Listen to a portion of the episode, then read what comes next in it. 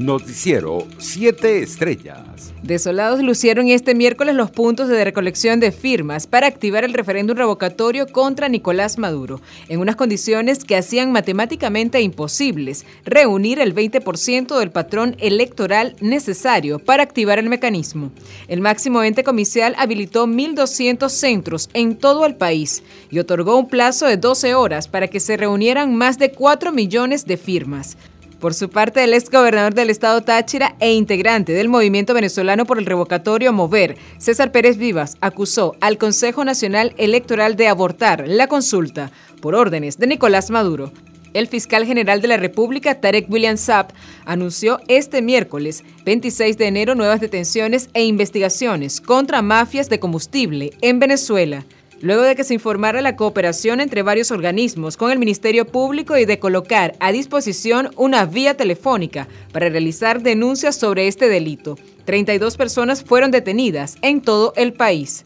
Por su parte, el ministro para las Relaciones Exteriores, Félix Plasencia, representará a Venezuela en la toma de posesión de la nueva presidenta de Honduras, Xiomara Castro. En otras noticias, el gobierno de Chile expulsará a los cuatro venezolanos que este martes fueron captados agrediendo a dos carabineros en medio de un control policial en la localidad de Iquique, donde uno de ellos usó una manopla para agredir a la autoridad en el rostro.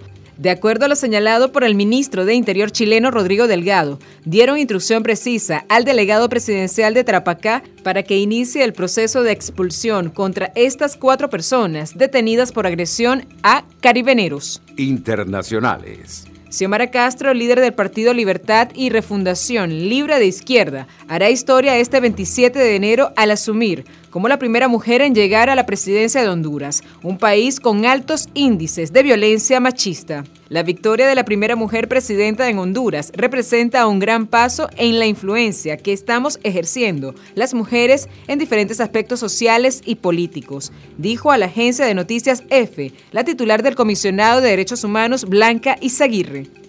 En otras informaciones, la variante Omicron continúa su implacable expansión por América, donde en las últimas semanas se han registrado más de 8 millones de casos nuevos de COVID-19, la cifra más alta desde que comenzó la pandemia hace dos años. Así lo anunció este miércoles la Organización Panamericana de la Salud, que alertó que el número de infecciones de coronavirus creció un 32% en la última semana frente al anterior.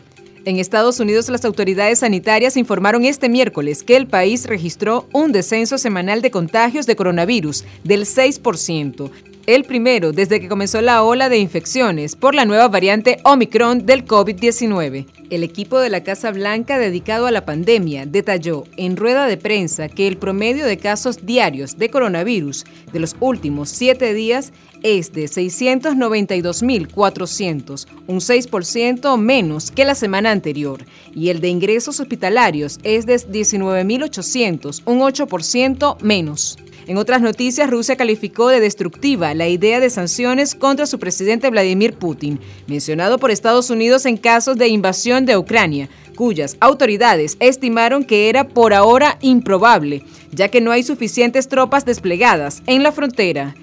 Economía.